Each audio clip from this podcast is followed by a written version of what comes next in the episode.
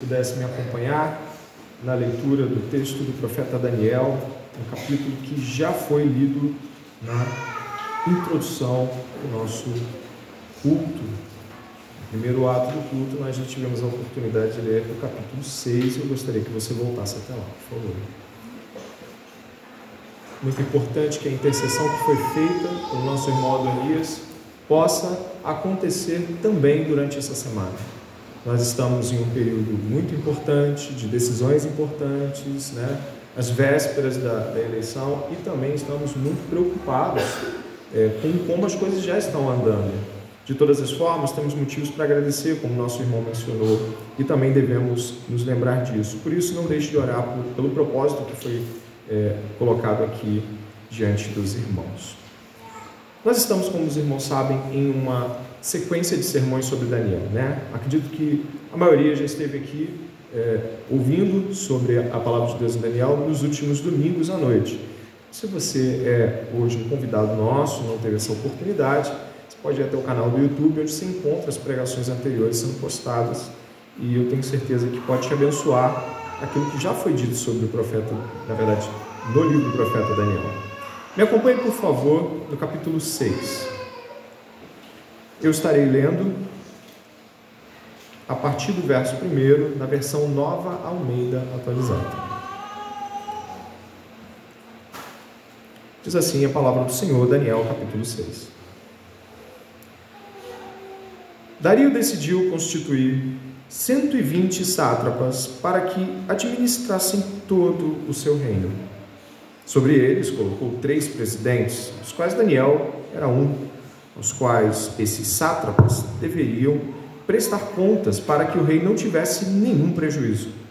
Então, o mesmo Daniel se destacou entre os demais presidentes e sátrapas porque nele havia um espírito excelente. O rei até pensava em colocá-lo sobre todo o reino.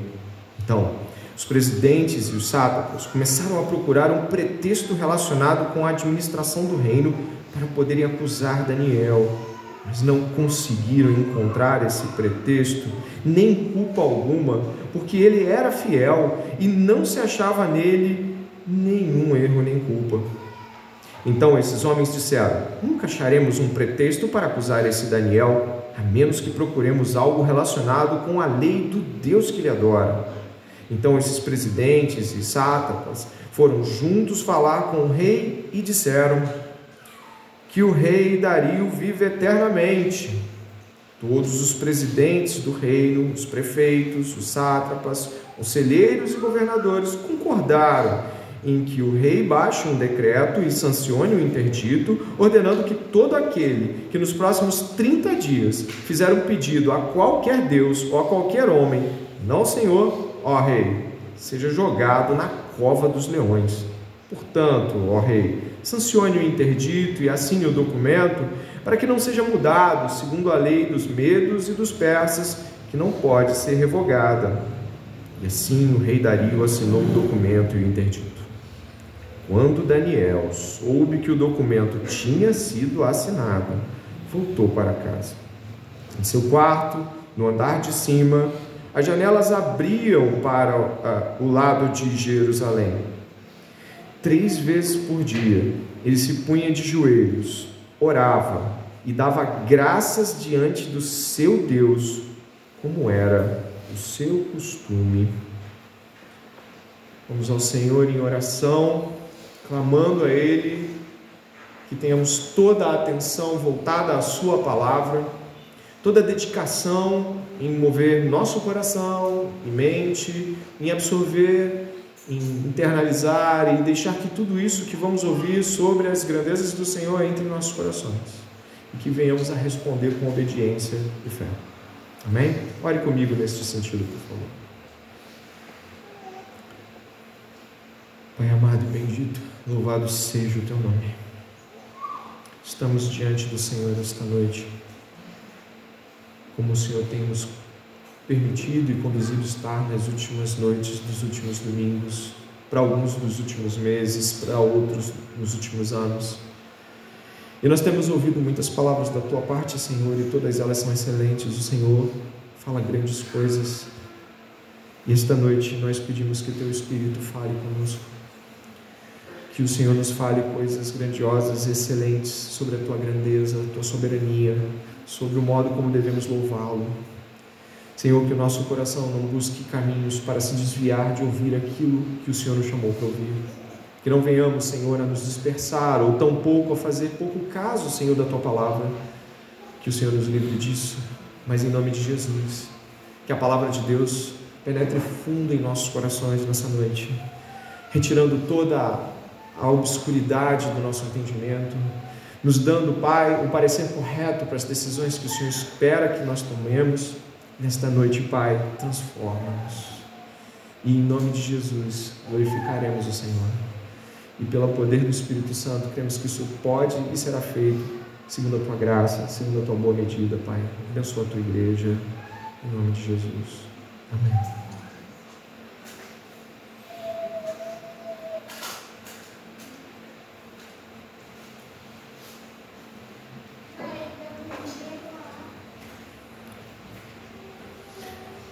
Nós encontramos no capítulo anterior aquilo que nos une às histórias que vieram antes dessa. Nós encontramos no capítulo anterior, ali mesmo, por volta do verso de número 29 e 30, mais precisamente no verso de número 31, uma importante afirmação. Me acompanhe no capítulo 5, verso 31, por favor. E Dario, o medo, se apoderou do reino quando tinha mais ou menos 62 anos de idade.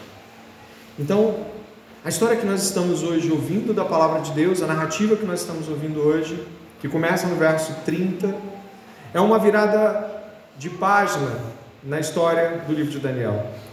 O reino da Babilônia caiu, então os Medo e Persas assumiram o controle, o império da Babilônia cai, como o Senhor havia dito através das profecias que o próprio Daniel interpretara dos sonhos que Nabucodonosor havia recebido.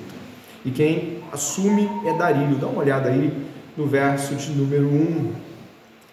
Dario decidiu construir, constituir 120 sátrapas para que administrassem todo o seu reino. Sobre ele colocou três presidentes, dos quais Daniel era um, aos quais esses sátrapas deveriam prestar contas para que o rei não tivesse nenhum prejuízo. Nós estamos aqui com um novo rei que quer organizar as coisas segundo melhor lhe parece. Ele então, a fim de evitar que hajam rebeliões ou mesmo cobranças de impostos que não cheguem a ele, é só você olhar aí e vai perceber que o final do verso 2 fala nenhum prejuízo. Ele coloca uma série de pessoas que administram esses recursos e essas entradas de valores. Dario então está tentando dar um jeito nas coisas que podem ou não estar fora de ordem, mas o importante é esse novo rei está dando uma nova cara àquilo que vinha acontecendo no reinado da Babilônia. Esse Dario, ele conduz aí 120 sátrapas, que quer dizer algo como protetor de província, algo como se fosse um fiscal de províncias, e dê uma olhada também, três presidentes, nos quais um estrangeiro, não é um medo persa, é um judeu exilado, Daniel, é um desses três presidentes. Se você puder observar, o verso 3 vai dizer assim: Então, mesmo Daniel se destacou entre os demais presidentes e sátrapas, porque nele havia um espírito excelente. O rei até pensava em colocá-lo sobre todo o reino até aqui. Existe algo importante nesses três versos. Muda o rei, mas Daniel continua sendo honrado. Daniel continua numa figura extremamente expressiva. Daniel é um homem considerado, está ali já numa idade avançada, mas ainda assim é um nome muito forte dentro de um novo rei que toma um império ainda mais largo que o Império Babilônico. Existem coisas importantes a se analisar logo nesse começo aqui. Até o verso 3 parece que as coisas estão muito bem. Na verdade, elas estão muito bem para Daniel. Ele continua, como disse, expressivo, e o novo rei o coloca em uma posição de muito destaque, sobre inclusive, provavelmente, muitos medos persas debaixo do comando de Daniel. O que, que nós temos aqui? As coisas estão indo bem para Daniel. Sabe, se você olhar aqui, você pode pensar assim: beleza, agora é dupla honra de Daniel, ele chegou na posição da prosperidade, agora é só terminar a jornada, pezinho para cima e esperar o tempo da glória. Mas podemos acabar esquecendo qual é a condição desse Daniel. Ele é um homem exilado. Ele está longe de Jerusalém. Ele tem o seu povo escravizado ou subordinado às leis da Babilônia. Ele está vivendo em uma realidade que, se nós olharmos, podemos acabar esquecendo que Daniel não é dali. Por que, é importante assinalarmos esse começo?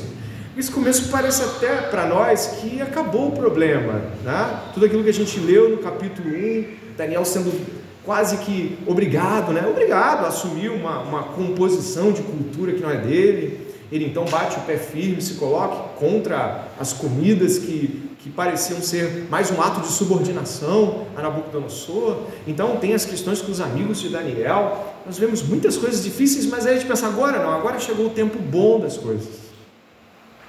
Sabe, irmãos, existe uma reflexão para ser feita aqui que é muito importante. Você que já leu a história de Daniel na cova dos leões desde a infância, talvez desde a escola bíblica, desde pequeno, ou tenha ouvido falar de Daniel na cova dos leões, quando lê esses três primeiros versos, pode achar que as coisas estão tão bem, mas de fato, ele trabalha na corte de um rei pagão.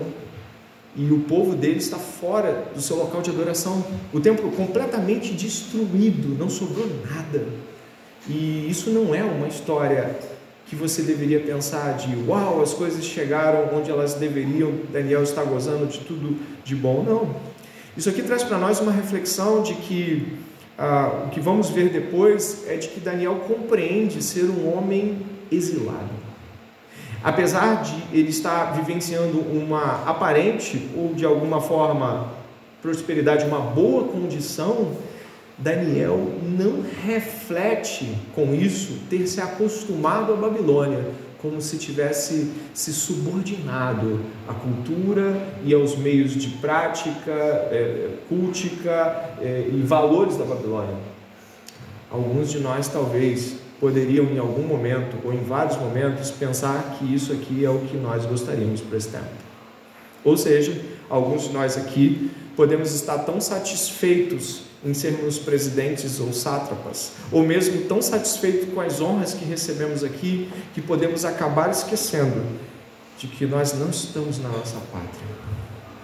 E a condição que eu gostaria de fazer com que eu e você, para mim também, refletisse, é de que confortos como esse que Daniel recebia, comida boa e nome de renome diante de tantos outros, não deveria para nós, e não foi para ele, não deveria para nós representar a esperança, o esquecimento da esperança da vinda de Jesus e das grandes coisas que nos são prometidas. Às vezes o conforto ele vai nos é, nos deixando mais fracos quanto à confiança. O conforto vai nos deixando mais tranquilos quanto a essas coisas e nós já não pensamos tanto na glória. A esperança de uma terra renovada ela passa a não existir porque parece que o conforto faz parecer que o mundo não é tão caído assim, de que as coisas não estão tão ruins assim, de que talvez eu já esteja numa semipátria. Eu começo a olhar para as coisas desse mundo e, além de ver a graça, eu começo a criar raízes. Eu gostaria de te chamar a atenção de que, assim como o verso 1 ao 3 é só uma aparência de que as coisas estão tranquilas, nós também não estamos em nossa pátria, nós não estamos em nossa terra. E se você é um cristão, tome muito cuidado para que você comece a se enraizar de tal forma que você já não suspire pela eternidade. Isso seria trágico, porque a ideia toda da eternidade traz consigo muitas outras coisas. Por exemplo, estar com Jesus pessoalmente, integralmente, o vendo como ele nos vê, estar num lugar sem pecado dentro de nós, ao nosso redor e mais ninguém. Portanto, irmãos, eu gostaria que você pudesse refletir logo de cara de que, da mesma forma como o verso 1 ao 3 traz uma aparência de que as coisas estão indo bem, é só uma aparência de que quando as coisas estão indo bem aqui para gente, o mundo é menos caído ou as coisas são mais fáceis. Não, não devemos deixar o nosso coração em conforto, em facilidades e nem nossas esperanças em coisas que passarão. E dada essa, dado esse início aqui de discussão, eu peço aos irmãos que possam entender que nós temos uma facilidade muito grande de perder a confiança em Deus quando nos apegamos às esperanças desse mundo. Um primeiro passo não é deixar de confiar em Deus. O primeiro passo é desejar o que esse mundo oferece. E depois que você deseja o que o mundo oferece, você começa a confiar menos em Deus, porque você passa a buscar não somente o que o mundo oferece, mas como o mundo oferece. E pensando dessa forma, eu acho que eu e você podemos nos lembrar do Salmo 137.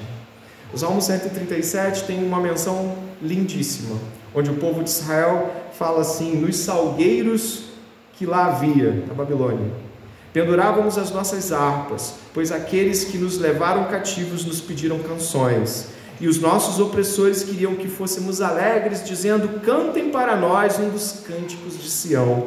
Mas como poderíamos entoar um cântico ao Senhor em terra estranha? Se eu me esquecer de você, ó Jerusalém, que a minha mão direita se resseque, que a minha língua fique colada ao céu da boca, se eu não me lembrar de você, se eu não preferir Jerusalém, a minha maior alegria. No Salmo 137, os judeus falam coisas grandiosas sobre não, eu não posso me esquecer de Jerusalém, por alegria que esse mundo pode dar, nenhuma. O que acontece no verso 4 é de que o mundo caído fica patente. Olha o verso 4. Preste atenção. Então os presidentes e os sátrapas começaram a procurar um pretexto relacionado com a administração do reino para poderem acusar Daniel. O que vai acontecer aqui agora é que estes homens, movidos por sorte da inveja, vão buscar de todas as maneiras encontrar um desvio, uma atitude errada ou uma aparência de, de sujeira na trajetória do governo de Daniel, da, da política de, de, Daniel, do modo como ele se relaciona. Afinal, você pode ver que Daniel foi colocado como uma das pessoas que iria dar conta de observar as entradas de recurso para que não houvesse desvio de corrupção, para que o rei não tivesse prejuízo. Então, Daniel era um homem ligado ao dinheiro, ou pelo menos à supervisão deste. Logo, nada acharam. Daniel era um homem irrepreensível, trabalhava de modo tão correto que nem os seus inimigos mais audaciosos encontraram uma falha nele. Claro, a gente pode ressaltar sim a honestidade, o caráter de Daniel. Não tem nenhum problema de você dizer que ele era um homem honesto. Não é porque a gente não, a gente não está pregando Daniel que a gente também não vai desmerecer de forma alguma. Daniel era um homem honesto, um homem correto, um homem justo. Mas o que acontece é que eles não encontram. E aí eles recorrem à lei do Deus de Daniel. Eles sabem algo que Daniel faz e que eles podem criar um motivo, uma lei para que Daniel seja pego. E é isso que eles fazem. Eles criam uma lei, eles mentem, dê uma olhada, uma mentira. O verso 7 fala de uma mentira. Todos os presidentes, prefeitos, sátrapas, conselheiros e governadores concordaram.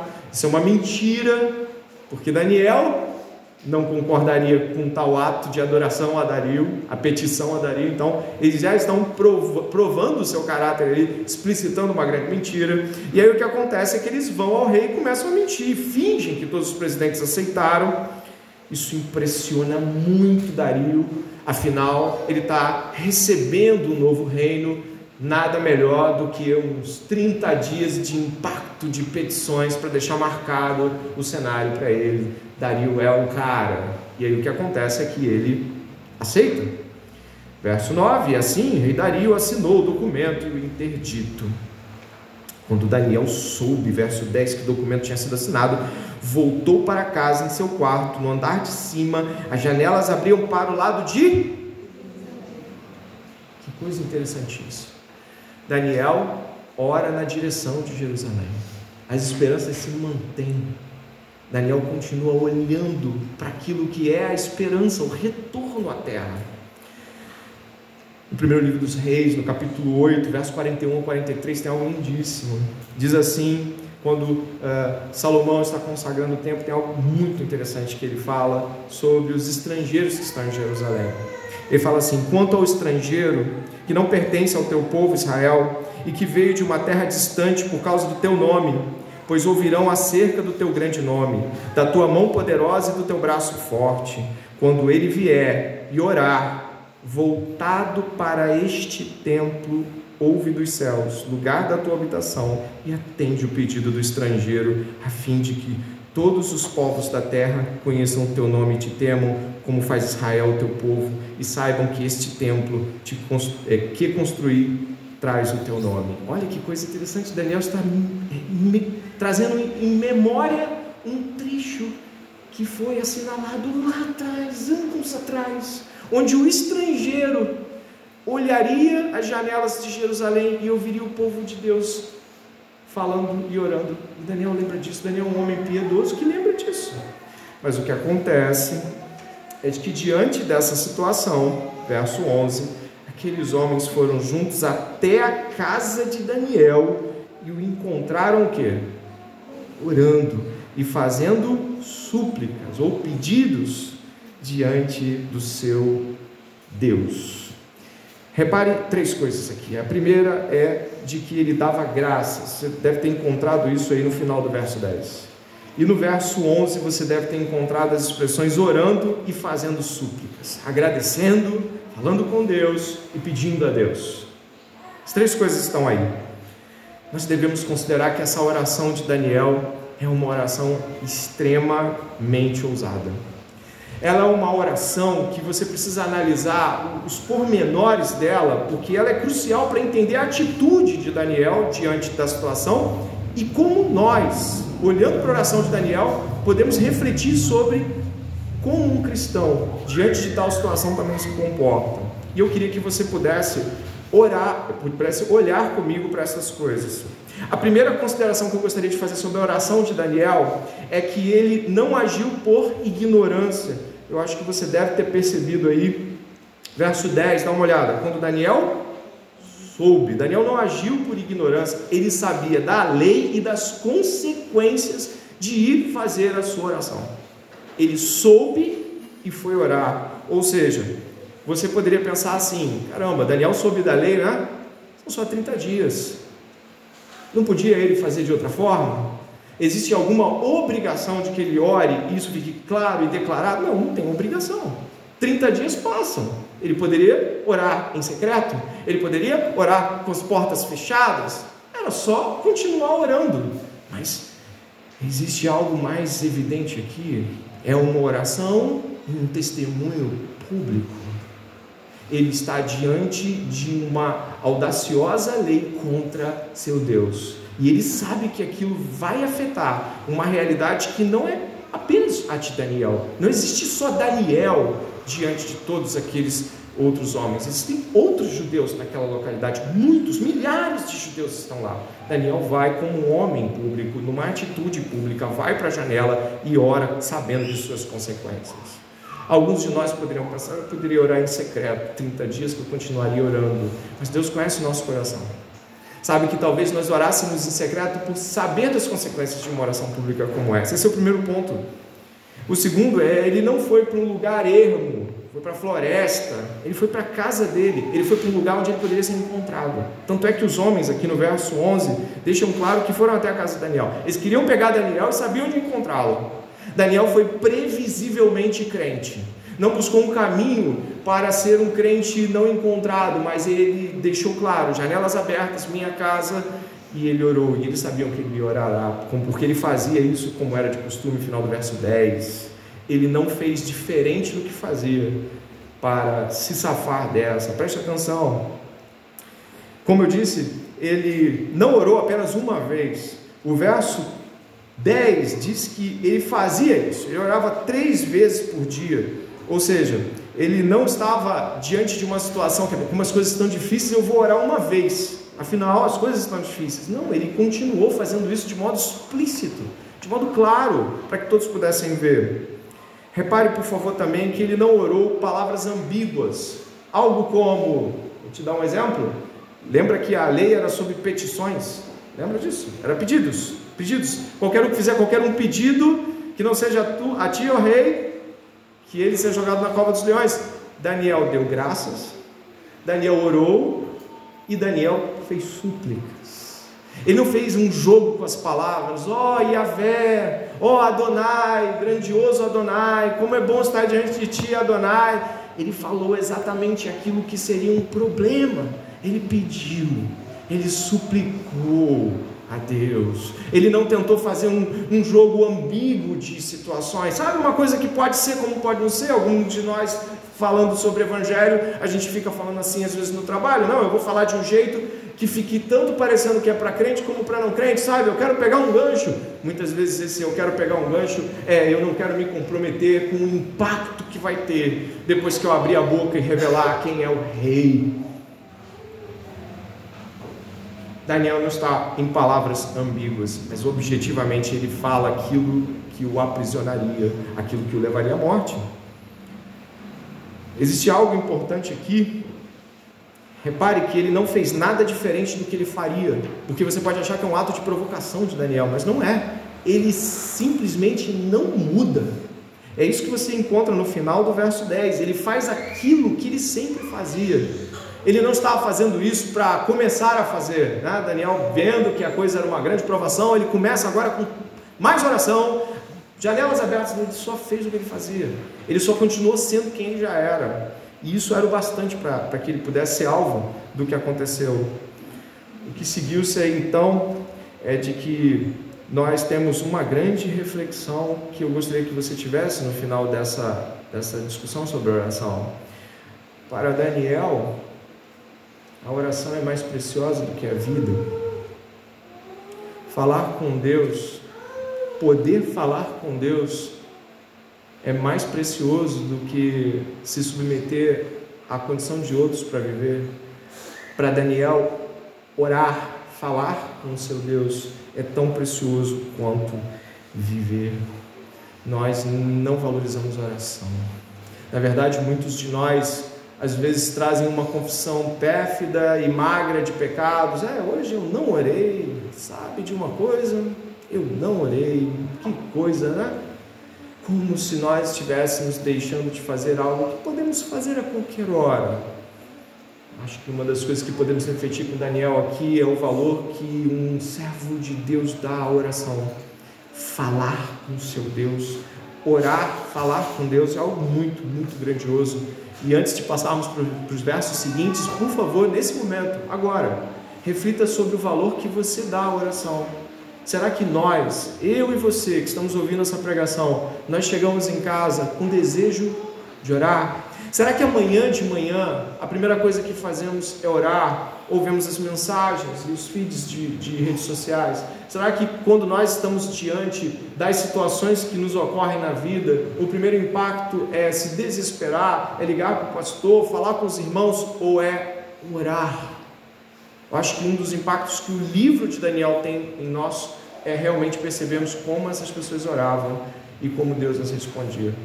Hoje aqui reflita se você é alguém que de fato valoriza a oração, como nosso irmão, né, Daniel.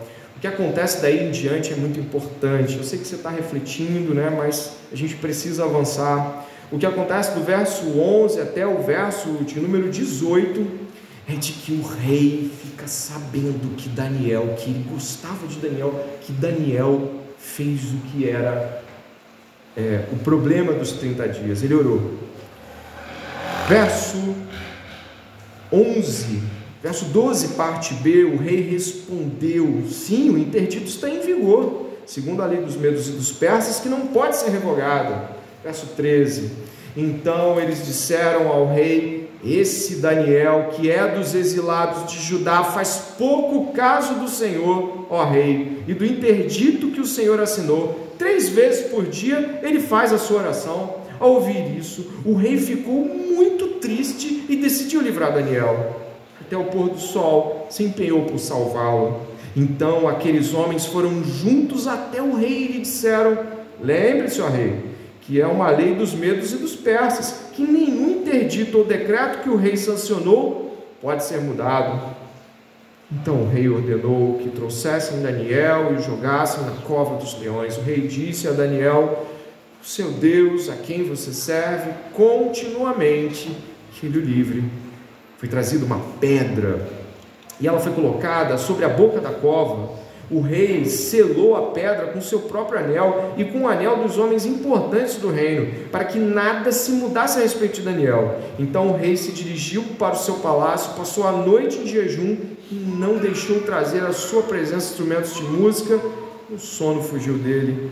O rei é avisado, o rei está penalizado, triste, mas não pode mudar. Existem relatos muito importantes sobre essas leis de medo persas é, e relatos assim de, de, reis que cometeram erros no, no, juízo e que mandaram assassinar até mesmo amigos e depois ficaram muito penalizados, assim, podiam voltar atrás, era um ato, é um ato de responsabilidade real cumprir até o final. Ele então entregou Daniel para ser lançado na cova, mas precisamente a palavra é o poço dos leões. E aí Daniel foi lançado lá. Mas o verso 19, o verso 19 rompe como uma luz do alvorecer. Pela manhã, ao romper o dia, o rei se levantou e foi depressa à cova dos leões. Ao se aproximar da cova, chamou Daniel com voz triste. O rei disse a Daniel: Daniel, servo do Deus vivo, será que o seu Deus a quem você serve continuamente conseguiu livrá-lo dos leões? Daniel respondeu: que o rei viva eternamente. O meu Deus enviou o seu anjo e fechou a boca dos leões, para que não me fizesse mal algum, porque fui considerado inocente diante dele, e também não cometi nenhum delito contra o Senhor, ó rei. Então o rei, com muita alegria, mandou que tirasse Daniel da cova. Assim, Daniel foi tirado da cova e não se achou nele ferimento algum, porque havia confiado em seu Deus. O rei deu uma ordem e foram trazidos aqueles homens que tinham acusado Daniel. Foram jogados na cova dos leões, ele, os seus filhos, as suas mulheres. Ainda não tinham chegado ao fundo da cova e já os leões se apoderaram deles e lhes migalharam todos os ossos. Então o rei Dario escreveu às pessoas de todos os povos, nações e línguas que habitam em toda a terra: que a paz lhes seja multiplicada. Faço um decreto pelo qual, em todo o domínio do meu reino, todos tremam e temam diante do Deus de Daniel porque Ele é o Deus vivo e que permanece para sempre. O seu reino não será destruído e o seu domínio não terá fim. Ele livra, salva e faz sinais e maravilhas no céu e na terra. Foi Ele quem livrou Daniel do poder dos leões. Daniel prosperou no reino de Dario e no reino de Ciro, o persa. Olha que grandioso esse relato. O rei está triste, chega até a cova, pergunta se ele está lá e ele está lá. E nós temos então o primeiro milagre: Daniel está vivo. Daniel deixou claro aqui de que um anjo fechou a boca dos leões. Um anjo também estava na, na fornalha. É, Deus envia seus anjos. O povo de Deus recebe do Senhor os anjos do Senhor que acampam ao redor daqueles que o temem e os livram. Nós também encontramos aqui um juízo. A família dos homens que haviam colocado Daniel lá todos são mortos. Então temos um milagre, temos um juízo terrível para aqueles que fizeram tais atos, e temos um segundo milagre. Ah, um segundo milagre? Sim, um rei pagão glorifica o nome de Deus diante de um decreto emitido a todas as, as localidades de seu reino. Isso é um milagre. Quando Deus é glorificado, isso é um grande milagre, porque estamos no mundo caído, contrário a Deus. Um mundo que não ama a Deus, que não honra a Deus. Então Deus fez um milagre. Daniel está vivo. Deus emitiu um juízo. Aqueles homens foram mortos, suas famílias, crianças, todos foram mortos. E Deus fez um segundo milagre. Um rei pagão glorificou a Deus. Glorificar a Deus neste mundo é algo muito grande. E nós olhamos para essa história e eu quero aqui gastar severos minutos refletindo com você. Depois da narrativa estar bem clara na sua mente essa é a história de Jesus e do Evangelho. Talvez você tenha percebido um, uma cor ou outra saindo de um lado e falando, isso parece, isso não, mas isso parece, mas Daniel 6, mais do que todos os outros cinco capítulos juntos, reúne um monte de quadros do Evangelho de Jesus, das, das narrativas da qual Jesus é mencionado nos Evangelhos. Se você me acompanhar, vá refletindo e lembrando, deixe sua imaginação lembrar de todas essas coisas. As semelhanças são enormes. Nós encontramos, por exemplo, no Novo Testamento, de que assim como os presidentes e os sátrapas colocaram Daniel contra o rei, nós encontramos que os principais sacerdotes e anciãos deliberaram matar Daniel, matar Jesus a traição em Mateus 26. Os conspiradores naquele momento fizeram exatamente, não acharam com que acusar Jesus. No julgamento de Jesus não havia nada que pudesse acusá-lo. Tiveram que usar pessoas para mentir acerca de Jesus, como Daniel também.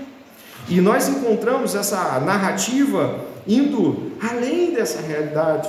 Daniel foi considerado de transgredir, você deve lembrar, a lei dos medos e dos persas. É, Daniel foi considerado assim. E também os judeus falaram isso em João 19,7. Eles disseram: temos uma lei, e de conformidade com a lei ele deve morrer, porque a si mesmo se fez filho de Deus. Olha, um paralelo incrível entre as narrativas. Dario, sem sucesso, tentou salvar Daniel. Pilatos, Mateus 27, 24, sem sucesso, com as mesmas palavras, tentou salvar Jesus. Encontramos ainda de que Daniel se você olhar aqui o capítulo 6, o verso é, de número 16, nos lembra uma frase que você encontra em Mateus 27. Só que você encontra diferente. Aqui o rei fala: olha, que Deus o livre, Deus que você confiou, que serve continuamente. Os fariseus olharam para Jesus na cruz e disse: Confiou em Deus? Que ele o livre. Da mesma maneira, Deus livrou Jesus Cristo Daniel desceu ao poço, Jesus desceu ao túmulo. Esse túmulo também foi selado com uma pedra, assim como Jesus. E a tumba de Jesus, colocada lá, também é, é uma representação clara de morte, assim como Daniel foi lançado para a morte, Jesus foi colocado para a morte. Se você lembrar bem, bem claramente na sua mente, você vê aquelas mulheres chegando ao túmulo tristes para colocar perfumes, porque Jesus foi embalsamado às pressas, foi colocar lá e elas não encontraram Jesus. Dario foi chegando lá perto, triste, mas ele estava vivo. E essa é a pergunta que os anjos perguntam para ele: o que vocês vêm procurar? Jesus Nazareno? Ele está vivo. Glória a Deus, Ele está vivo. E nós, quando estamos olhando para essas realidades estampadas aqui, nós sabemos que isso são é, é Deus construindo a narrativa de Daniel para que apontasse para Jesus Cristo. Mas Jesus é muito maior que Daniel. E Daniel, Deus salvou Daniel da morte, mas Daniel morreu depois. Jesus foi salvo e tirado da morte para uma ressurreição e está vivo eternamente. Nós encontramos é, as realidades de Daniel, como Daniel prosperou. Daniel prosperou, ele prosperou no reinado de Dario, ele prosperou depois com Ciro. Daniel foi um homem próspero durante todo o reino. Olha o 6, 28, aí você encontra o que? Ó, Daniel prosperou no reinado de Dario e no reinado de Ciro. E Deus também prosperou seu filho de uma forma inigualável. É dito de que Deus o exaltou soberanamente, lhe dando um nome que está acima de todo nome. É isso que é dito em Filipenses. Então, quando nós pensamos na exaltação de Daniel, nós devemos lembrar claramente de que a exaltação de Jesus é muito maior. E por isso, quando estamos pregando Daniel, nós devemos pregar Jesus Cristo. Para nós hoje isso deve nos lembrar condições nos quais nós devemos nos ater para guardar os mandamentos de Deus. Você deve se lembrar claramente quando Pedro e os demais apóstolos, em Atos capítulo 5, verso 29, afirmaram o seguinte para o Sinédrio: Antes importa obedecer a Deus do que aos homens. Nós estamos num tempo onde falar a verdade sobre Jesus Cristo nos leva a um tipo de hostilidade pública real, verdadeira e que pode sim te levar à cadeia e coisas desse tipo. Nós, por vezes, tentamos fazer o máximo e pensamos, pô, se eu falar isso, vai dar problema. Ou se eu fizer aquilo outro, eu vou ser afastado do meu trabalho. Ou coisas desse tipo. Então, será que isso não é mais pertinente do que nunca para nós? Nós que podemos estar tentando preservar algum tipo de coisa, não falando abertamente sobre o reino, não falando abertamente sobre Jesus. Todos nós aqui temos oportunidades que Deus nos dá de que a mensagem do Evangelho seja declarada pessoalmente e diretamente às pessoas que nós conhecemos, mas por vezes tentamos ser ambíguos, tentamos ser médios na nossa fala, pensando assim: poxa, se eu falar isso, talvez eu ofenda. Olha, se você falar o Evangelho, você vai ofender. Se você disser sobre a maldade humana, a bondade de Deus e o direito de Deus sobre toda a terra, e o direito de mandar para o inferno aqueles que se mantiverem rebeldes, você vai ofender. Eu estava diante de um cenário na semana passada sobre. Estava conversando com uma aluna e ela disse assim: se alguém me disser que eu vou para o inferno, porque ela não é cristã, se alguém me disser para o inferno, eu me sinto tremendamente ofendida e eu vou, uma aluna de ensino médio, eu vou processar. Minha mãe me falou para processar, eu vou processar. Quem é para me dizer que vai para o inferno? Nem acredita no inferno, mas a, a, ofensa que ela acredita receber com isso faz com que ela vá na direção. E eu te digo o seguinte: essa é a realidade do mundo que nós vivemos. Mas Jesus Cristo nos disse que aqueles que guardam os seus mandamentos são os que o amam. E um dos seus mandamentos é da proclamação ousada do Evangelho. Por fim, eu gostaria de começar por aquilo, terminar por aquilo que começamos. Você deve lembrar que eu falei sobre exílio, sobre o fato de Daniel estar exilado. A palavra de Deus nos afirma categoricamente, Filipenses 3:20, 1 Pedro 1, Tiago 1, que nós somos forasteiros, que a nossa pátria está nos céus, que somos cidadãos dos céus. E eu peço a você que nesse momento, antes de orarmos para concluir esta, esta palavra que o Senhor está nos dando, que você, por favor, reflita comigo de modo muito claro se a tua cidadania dos céus, que implica na, no anúncio ousado do Evangelho, na rejeição do modo de vida que é contra Deus, numa sociedade imersa em entretenimento e conquistas, uma sociedade imersa em prazer. O Evangelho, ele se ergue como algo completamente contrário ao que o mundo deseja, o que aqueles sátrapas desejavam e do que vão desejar todos aqueles que são contra Deus em Cristo. Sabe o que acontece?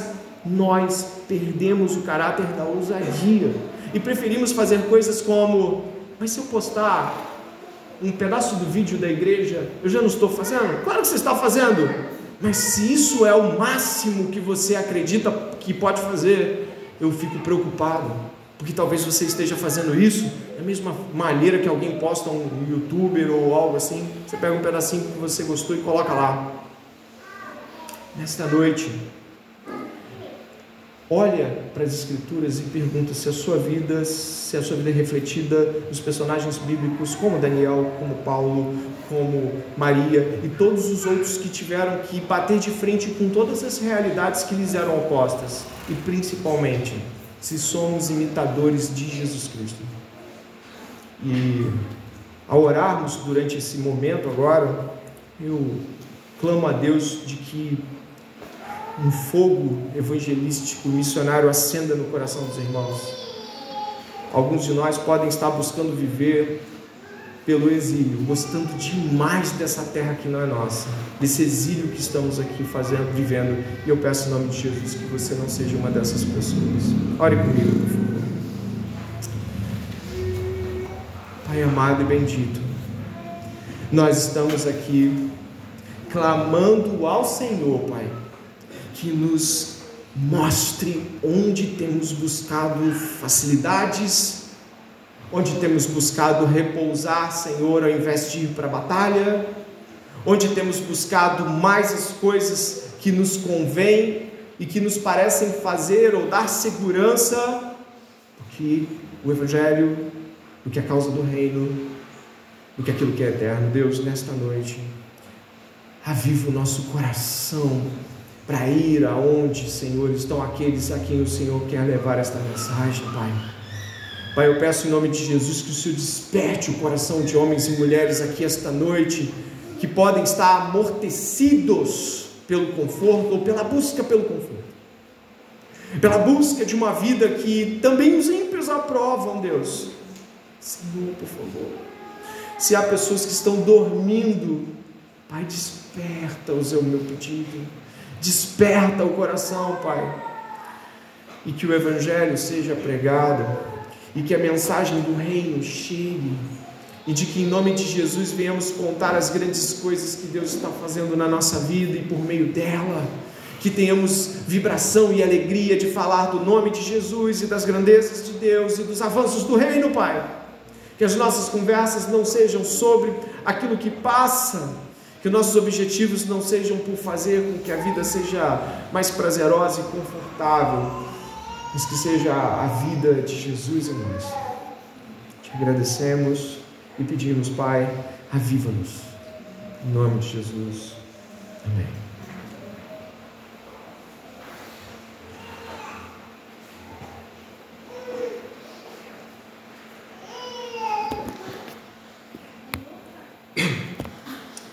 Antes de orar,